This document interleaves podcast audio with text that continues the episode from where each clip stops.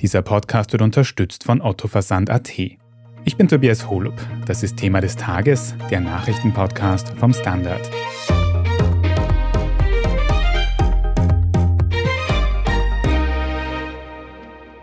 Mehr grüne Energie und weniger Korruption. Das sind die großen Themenfelder, mit denen sich die österreichische Regierung 2023 beschäftigen will. Das hat sie heute am Mittwoch bei ihrer Regierungsklausur bekannt gegeben. Konkret soll es etwa Änderungen bei der Zulassung von Windrädern und Photovoltaikanlagen geben. Verfahren, die früher sehr lange gedauert haben, sollen dann möglicherweise viel schneller erledigt werden. Schnell ging bisher auch bei der Korruptionsbekämpfung aber wenig. Von Ibiza bis Inseratenaffäre gab es da in den letzten Jahren ja unzählige Fälle, in denen mutmaßlich Geld gegen politischen Einfluss getauscht worden sein könnte. Auch hier soll es strengere Gesetze geben. Wir sprechen heute im Detail darüber, warum der Ausbau von Erneuerbaren bisher so schwierig war. Wir schauen uns an, wie genau man Korruptionsprobleme lösen könnte. Und wir fragen nach, ob die Regierung diese ambitionierten Pläne auch tatsächlich umsetzen kann. Ja, diese Pläne für das kommende Jahr, die hat die österreichische Regierung auf der sogenannten Regierungsklausur heute am Mittwoch vorgestellt. Und diese Klausur für den Standard vor Ort mitverfolgt hast du, Katharina Mittelstedt. Du hast da natürlich viel zu tun, deswegen können wir nur kurz telefonieren. Deswegen ist die Audioqualität nicht so optimal, aber natürlich umso spannender deine Eindrücke von vor Ort. Also Katharina, beschreib bitte kurz für uns, was ist so eine Regierungsklausur eigentlich genau und wie muss man sich das vor Ort vorstellen? Hallo Tobias. Also ich bin jetzt im Mauerbach in Niederösterreich nahe Wien, wo die Regierung heute schon ihren zweiten Tag lang tagt. Der gestrige Tag war nicht medienöffentlich. Es wurde auch von allen Seiten von Mitarbeiterinnen und Mitarbeitern aus den Regierungsteams laufend betont, dass noch verhandelt wäre, dass wirklich noch gearbeitet würde, dass die Inhalte, die schlussendlich heute dann präsentiert wurden, gestern noch nicht alle feststanden. Also dass es sich um eine echte Arbeitsklausur handeln würde, was eher ungewöhnlich ist für eine österreichische Regierungsklausur, kann man sagen. Denn in der Vergangenheit war es meistens eigentlich so, dass eine Regierungsklausur dazu gedient hat, eben nochmal in der Öffentlichkeit auf gewisse Themen Aufmerksamkeit zu lenken, ein großes Medienevent zu veranstalten und die Inhalte standen eigentlich im Vorhinein bereits fest. Kanzler Kai Nehammer hat darauf dann auch quasi repliziert. Es wurde ihm in einer Frage vorgehalten, dass jetzt dann die Inhalte, über die wir gleich noch sprechen werden, konkret etwas kompliziert seien, dass irgendwie mehr um Punkte und Unterpunkte von verschiedenen Themen gehen würde, denn irgendwie einen großen Wurf, so war mehr oder weniger die Kritik. Und er hat darauf geantwortet, nein, also in dieser Regierung gehe es eben nicht um Inszenierung, es gehe um Sacharbeit und deswegen interessiere ihn das überhaupt nicht, dass er jetzt da irgendwie sich mit irgendeinem großen Wurf inszeniere. Es gehe eben mehr darum, Sacharbeit zu leisten. Ob Inszenierung oder Sacharbeit, das sehen wir dann in den nächsten Monaten daran, ob und wie diese Vorhaben genau umgesetzt werden. Aber eben apropos Vorhaben, Katharina, was hat denn da die Regierung jetzt eben vorgestellt, was sie im kommenden Jahr genau umsetzen will? Gib uns einen Überblick. Also konkret zu den Themen kann man sagen, dass es wenig Überraschungen gab. Das meiste von dem, was jetzt heute präsentiert wurde, war zumindest gestern auch schon erwartet, was heute kommt. Ein größter Teil, der heute präsentiert wurde, ist, was die Energieministerin Leonore Gewessler als den erneuerbaren Turbo für Österreich bezeichnet. Da geht es einerseits um schnellere Verfahren für Kraftwerke, es geht um Förderungen für Photovoltaikanlagen und den Ausbau von Biogasproduktion in Österreich. Das sind die Kernpunkte. Darüber hinaus wurde ein Antikorruptionspaket angekündigt. Da geht es ums Korruptionsstrafrecht. Darüber wird in diesem Podcast bestimmt auch noch genauer gesprochen. Allerdings, die Details dazu sollen nicht heute, sondern erst morgen präsentiert werden. Der dritte Punkt ist der Arbeitsmarkt. Da wurde eigentlich am wenigsten schon konkret verkündet. Es soll eine Reformgruppe eingesetzt werden, die sich noch in diesem Quartal mit verschiedenen Fragen zum Arbeitsmarkt auseinandersetzt. Es wurden da im Vorfeld, vor allem von ÖVP-Seite, mehrere verschiedene Ideen ventiliert, wie man vor allem dem Fachkräftemangel etwas entgegenhalten kann. Da wird noch abzuwarten sein, was diese Reformgruppe sich dann tatsächlich überlegt und was da dann übrig bleibt. Die Grünen hatten da relativ vehement noch dagegen gehalten. Es geht da unter anderem um Überstunden, also Steuererleichterungen für Überstunden und quasi eine Art von Attraktivierung des Arbeitens im Pensionsalter. Wie gesagt, da sind noch die Details völlig offen. Fix ist, dass bei der Altersteilzeit die geblockte Variante abgeschafft werden soll. Das ist quasi ein Punkt, von dem man schon jetzt weiß, dass er kommen wird. Also mögliche Änderungen am Arbeitsmarkt, auch an den Antikorruptionsgesetzen und an den erneuerbaren Energien, wenn ich das so zusammenfassen kann. Ich entlasse dich, Katharina Mittelstedt, auch gleich wieder in deine Arbeit, damit du dann noch mehr Details für uns herausfinden kannst. Vielen Dank für diese Eindrücke aus Mauerbach in Niederösterreich. Und wir schauen uns diese Themen, bei denen es jetzt eben Änderungen geben soll, jetzt noch ein bisschen im Detail an. Und ganz groß herausgestochen ist für mich dieses Thema Korruptionsbekämpfung, weil es ja in den letzten Jahren so ein präsentes und großes Thema war in Österreich. Und wenn wir über Korruption reden, dann haben wir ganz oft dich zu Gast, Fabian Schmidt, weil du in dem Bereich sehr aktiv recherchierst. Seit kurzem bist du auch für Investigativrecherchen beim Standard zuständig, die ja auch oft mit Korruption zu tun haben. Fabian, wenn die Regierung da jetzt strengere Antikorruptionsmaßnahmen ankündigt, ist das dann im Umkehrschluss eine Art Eingeständnis, dass wir in Österreich bisher ein Korruptionsproblem gehabt haben? Also ich glaube, dass allen in Österreich klar ist, dass es ein Korruptionsproblem gibt, weil wir vor allem seit dem Ibiza-Video eben haufenweise Fälle gesehen haben. Es betrifft vor allem die FPÖ und die ÖVP, aber wir sehen natürlich auch in anderen Parteien immer wieder Sachen aufpoppen und wir sehen auch Sachen, die vielleicht nicht zwingend mit dem Strafrecht zu tun haben, aber die einfach politisch unsauber sind. Ich meine, es gab natürlich in Österreich schon immer gewisse Korruptionsfälle. Es gab auch größere, wenn man an die 2000er Jahre denkt, von Eurofighter über die ganzen Buwok-Geschichten und so weiter. Aber seit Ibiza ist es wirklich ein sehr, sehr präsentes Thema. Und jetzt mit diesen Neuerungen wird direkt auf Lücken reagiert, die das Ibiza-Video offengelegt hat. Also das ist schon ein Eingeständnis, dass man da mehr machen muss. Du sagst, das Ibiza-Video hat Lücken offengelegt in den Antikorruptionsgesetzen, die es bisher gegeben hat. Welche Probleme gibt es da aktuell also? Ja, also das Hauptproblem aus Sicht von vielen war, dass das Ibiza-Video nicht strafbar war. Also alles, was darin gesagt wurde, war per se nicht strafbar. Das heißt, wir können nicht einmal sagen, ob das jetzt, was Strache und Gudenus dort der falschen Oligarchen nicht versprochen haben, ob das strafbar gewesen wäre, weil es sowieso schon quasi aus Prinzip wegfällt. Also man kann das gar nicht ermitteln. Und zwar hat das einen einfachen Grund das derzeit nur strafbar ist, was du in der Position, die du jetzt hast, versprichst. Also du kannst dich nicht bestechen lassen mit Blick auf ein künftiges Amt. Wenn ich jetzt zu dir sage, lad mich zehnmal im Monat in einen Podcast ein und wenn ich dann Chefredakteur bin, kriegst du eine Gehaltserhöhung, das wäre nicht strafbar weil ich bin's eben nicht. Und genauso ist es auf Ibiza gewesen. Strache war damals Abgeordneter, Gudenus war, glaube ich, noch in Wien. Und sie haben aber davon geredet, was sie als Vizekanzler und Minister einer künftigen Regierung machen würden. Und dadurch war das alles strafrechtlich nur hypothetisch und nicht zu verfolgen. Und die WKSDA hat schon damals, kurz nach Erscheinen des Ibiza-Videos, gesagt, das ist eine Lücke, das können wir nicht verfolgen. Und es ist, glaube ich, auch nachvollziehbar. Es war damals ja höchstwahrscheinlich, dass Strache in die Regierung kommt. Und das muss man jetzt schließen, dass wenn jemand sehr wahrscheinlich eine Position einnehmen wird und vorher Deals macht, dass die dann auch verfolgbar sind. Also das ist schon wirklich eine sehr große Lücke und sinnvoll. Erstens lade ich dich auch ohne Gegenleistung gern in den Podcast ein. Wunderbar. Und zweitens ist dann jetzt quasi der Plan der Regierung zu sagen, es könnte eben auch sich um Korruption handeln, wenn du was versprichst, was dann in der Zukunft vielleicht schlagend wird. Genau, also in eventu heißt das diese Lex Ibiza also alle Deals, die du mit Blick auf ein Amt, das du womöglich einnehmen wirst, machst, sollen dann strafbar sein. Das ist so der erste Teil. Der zweite Teil hat auch mit Heinz-Christian Strache zu tun.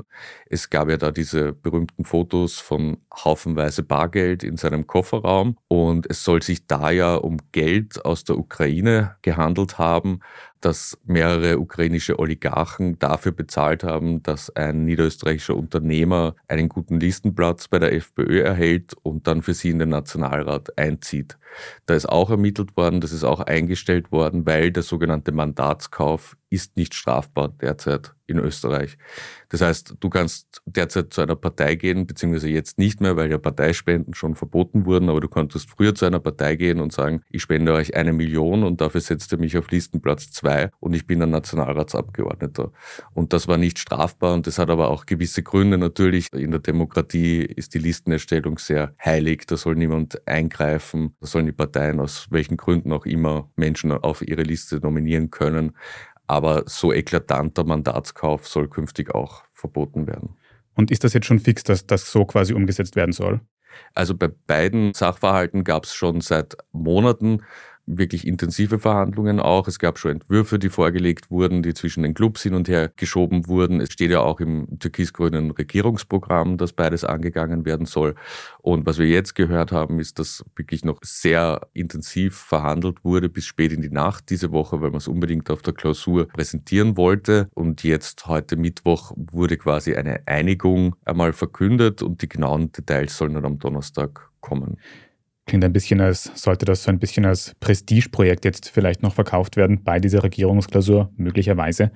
Fabian, jetzt kennst du aber, wie du uns heute schon gezeigt hast, sehr viele Korruptionsfälle in- und auswendig. Und du hast doch schon ein bisschen anklingen lassen, dass diese Änderungen, über die wir gesprochen haben, auch tatsächlich gar nicht so schlecht klingen, wenn sie denn so kommen.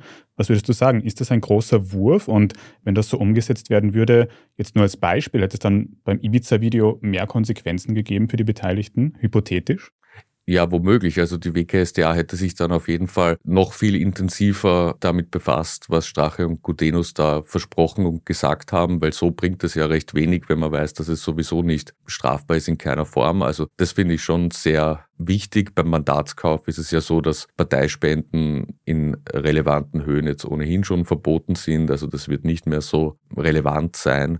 Ja, es sind halt nahezu unendlich viele Puzzlestücke, die man zusammensetzen muss, um ein wirklich wirksames Antikorruptionsrecht zu haben.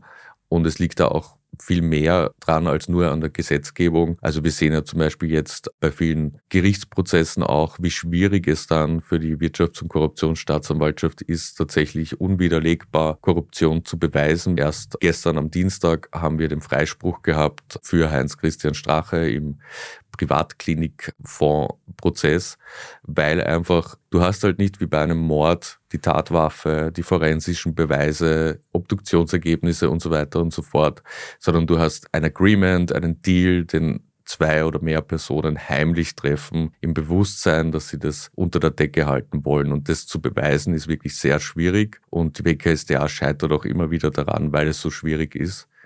Aber um quasi optimistisch abzuschließen, der eigentliche Ort, wo das entschieden werden sollte, ist ja dann auch die Wahlurne und nicht das Gericht. Also es bleibt zumindest die Möglichkeit, korruptes oder politisch korruptes Verhalten zu bestrafen, indem man die Parteien einfach nicht mehr wählt. Wie du schon gesagt hast, die genauen Details, wie eben die Korruptionsgesetze sich ändern könnten, erfahren wir dann morgen am Donnerstag. Vielen Dank aber jetzt schon mal für diese Einschätzung, Fabian Schmidt. Danke.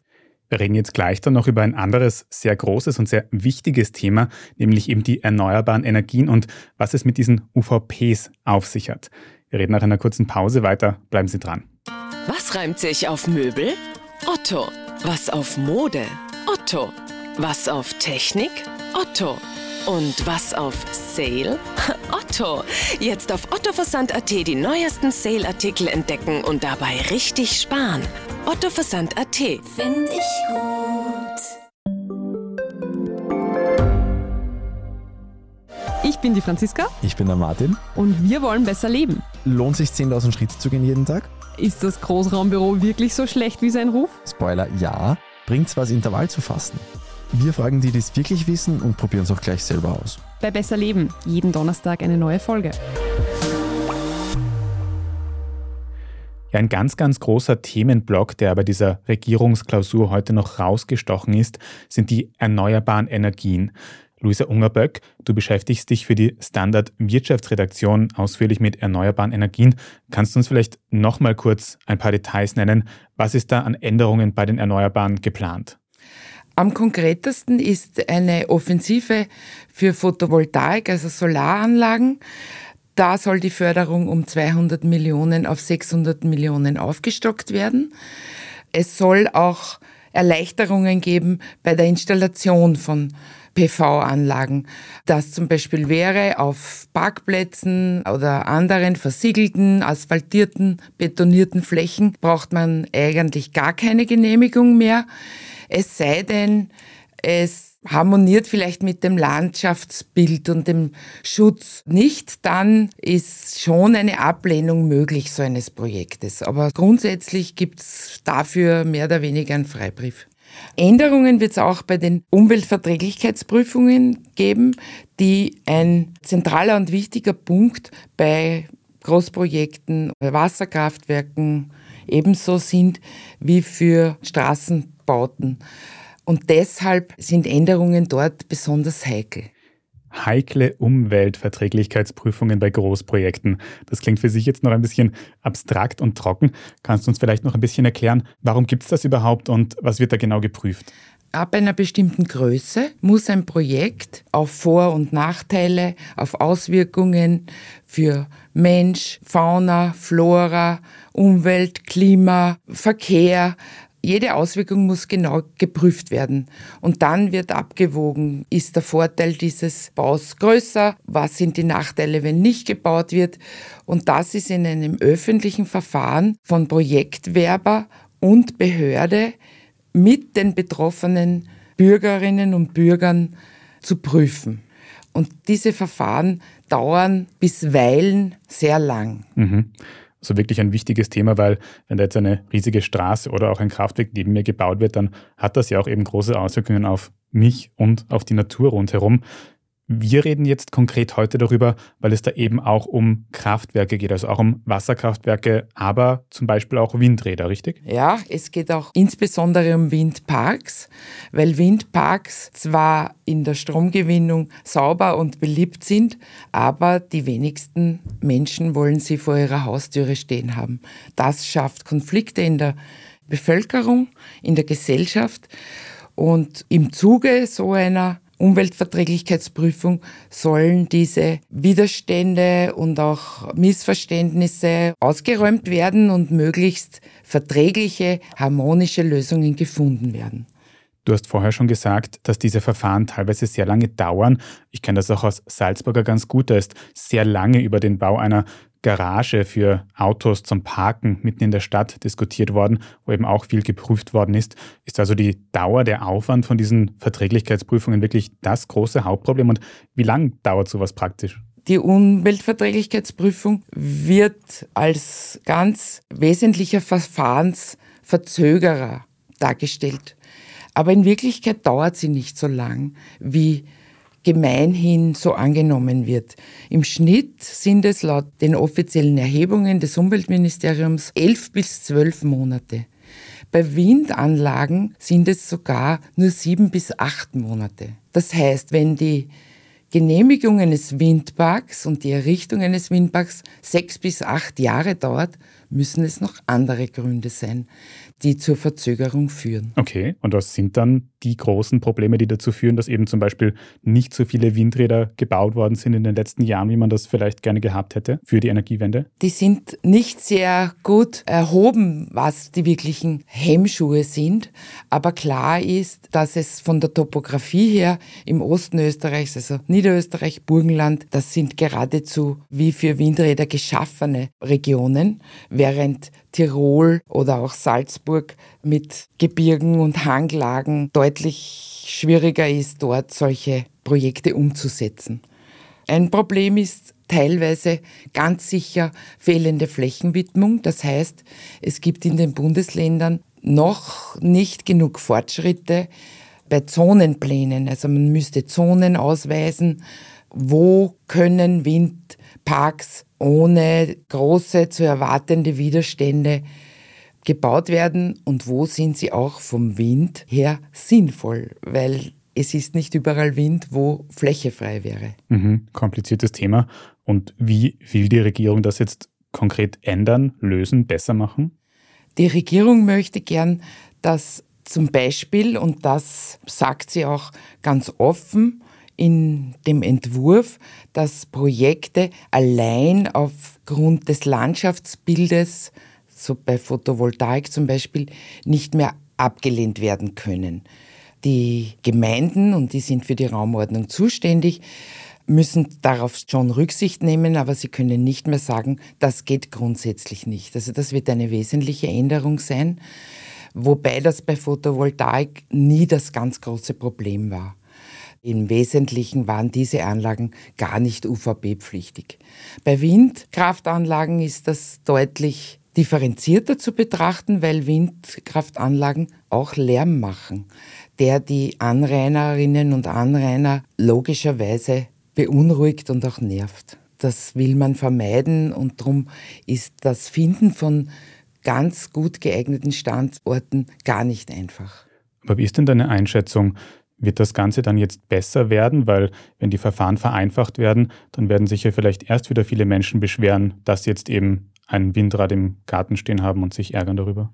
Das ist die große Frage, weil Kritiker warnen die ganze Zeit davor, die Umweltverträglichkeitsprüfung, die eben faktisch nicht so lang dauert, wie ständig kolportiert wird, dass die Umweltverträglichkeitsprüfung hier überschätzt wird. Beschleunigung wird vielleicht bei einzelnen Projekten etwas bringen, einen Zeitgewinn bringen, aber großflächig bin ich auch sehr skeptisch, dass das sehr viel bringen wird. Wie ist denn dann dein Fazit zu diesen Änderungen, die wir jetzt besprochen haben, die die Regierung plant auf diesem Gebiet? Sind das gute oder schlechte Änderungen? Es liegt eine gewisse Gefahr in der Bevorzugung von Energieprojekten. Jede Änderung im Umweltverträglichkeitsprüfungsgesetz gilt dann für alle Anlagen. Und das kann wieder zu Konflikten führen, denn auch die Biogasoffensive, die jetzt auf den Weg gebracht werden soll, wird Anrainer beschäftigen, weil es Geruchsbelästigung mit sich bringt. Und das sind Schwierigkeiten, die sind nicht gering zu schätzen. Also es ist sehr heikel, generelle Änderungen in einem Umweltverfahren zu etablieren, das für viele verschiedene Sorten von Großprojekten, vom Autobahnbau bis zur Mülldeponie gleichermaßen richtig und gültig ist. Gibt also Vor- und Nachteile auf jeden Fall. Sind eigentlich diese Änderungen, über die wir gesprochen haben, ist das schon fix oder sind das eben nur hypothetische Pläne? Wann könnte das kommen?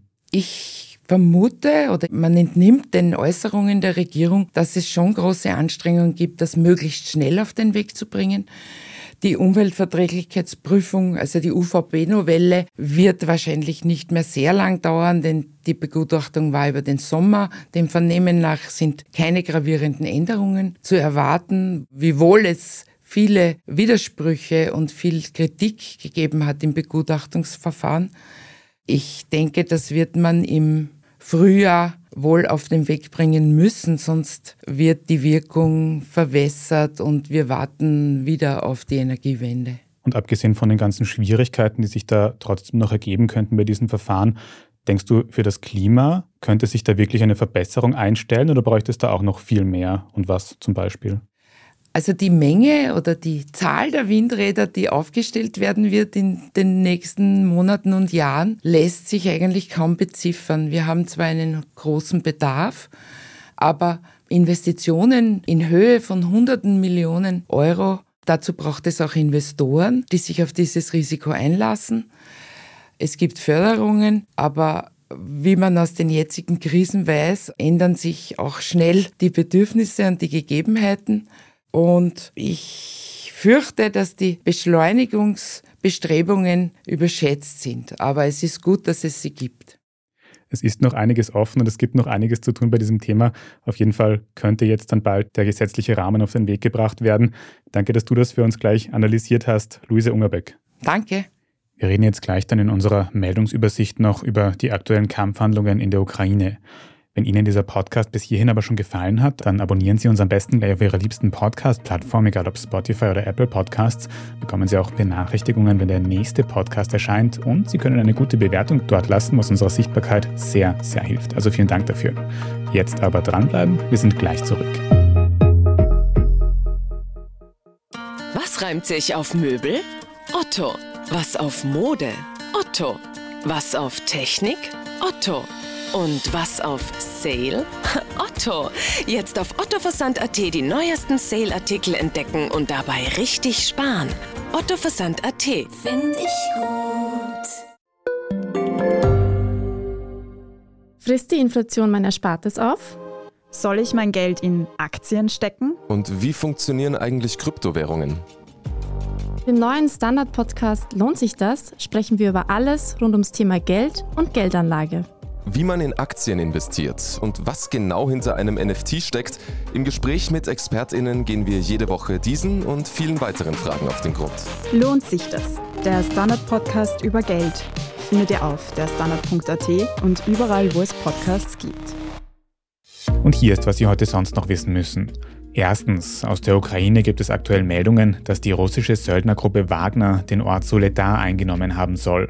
In Kiew bestreitet man das, Soledar sei weiterhin unter ukrainischer Kontrolle.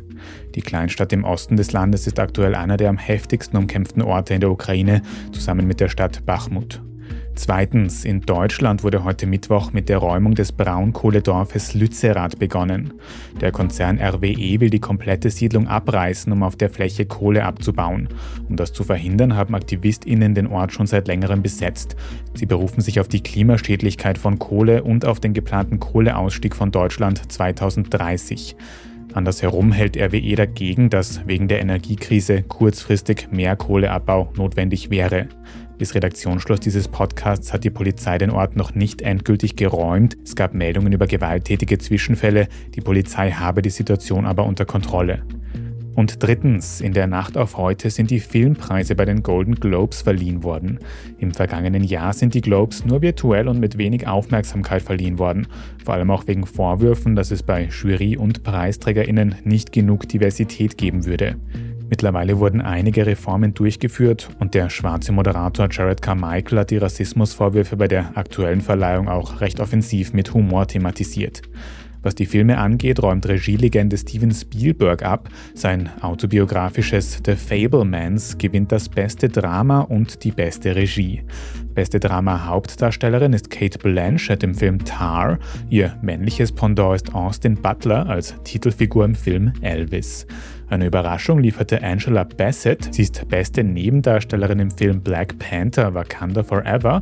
Das ist der erste Marvel-Film, der einen Golden Globe gewinnt. An wen die restlichen Preise gehen, das lesen Sie auf der Standard.at nach und dort finden Sie auch alles weitere zum aktuellen Weltgeschehen. Wenn Sie jetzt noch nicht genug von Standard Podcasts haben, dann kann ich Ihnen sehr unseren Schwester-Podcast Lohnt sich das empfehlen. Da geht es aktuell darum, wie man als Arbeitnehmer in seinen Steuerausgleich machen kann. Eine sehr, sehr wichtige Folge für mich. Sehr gut und sympathisch erklärt. Lohnt sich das, finden Sie überall, wo es Podcasts gibt. Unbedingt reinhören. Wenn Sie Fragen oder Anregungen für uns haben, dann können Sie uns gerne an die E-Mail-Adresse podcast.derstandard.at schreiben. Und wenn Sie unsere Arbeit hier beim Standard unterstützen möchten, dann können Sie das zum Beispiel tun, indem Sie ein Standard-Abo kaufen. Wenn Sie unseren Podcast über Apple Podcasts hören, dann kann man dort auch für ein Premium-Abo zahlen und den Podcast in Zukunft ohne Werbung hören. Vielen Dank für Ihre Unterstützung. Ich bin Tobias Holub. Danke auch fürs Zuhören und bis zum nächsten Mal.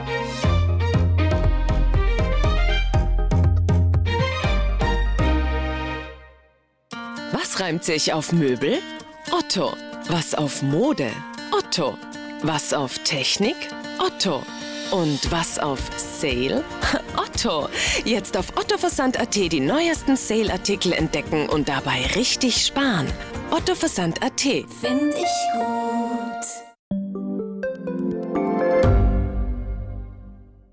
Ich bin Doris Prisching. Und ich bin Michael Steingruber. Und gemeinsam sind wir Serienreif. Das ist der Standard-Podcast über die spannende Welt der Serien. Genau, bei uns erfahren Sie faszinierende Details über House of the Dragon und die Ringe der Macht. Und restlos alles über satanische Spiele in Stranger Things. Wir widmen uns Seriengrößen von Obi-Wan Kenobi bis zu RuPaul. Und zerlegen die neueste Marvel-Serie. Wenn nötig. Serienreif, euer Streaming-Podcast jeden zweiten Donnerstag eine neue Folge.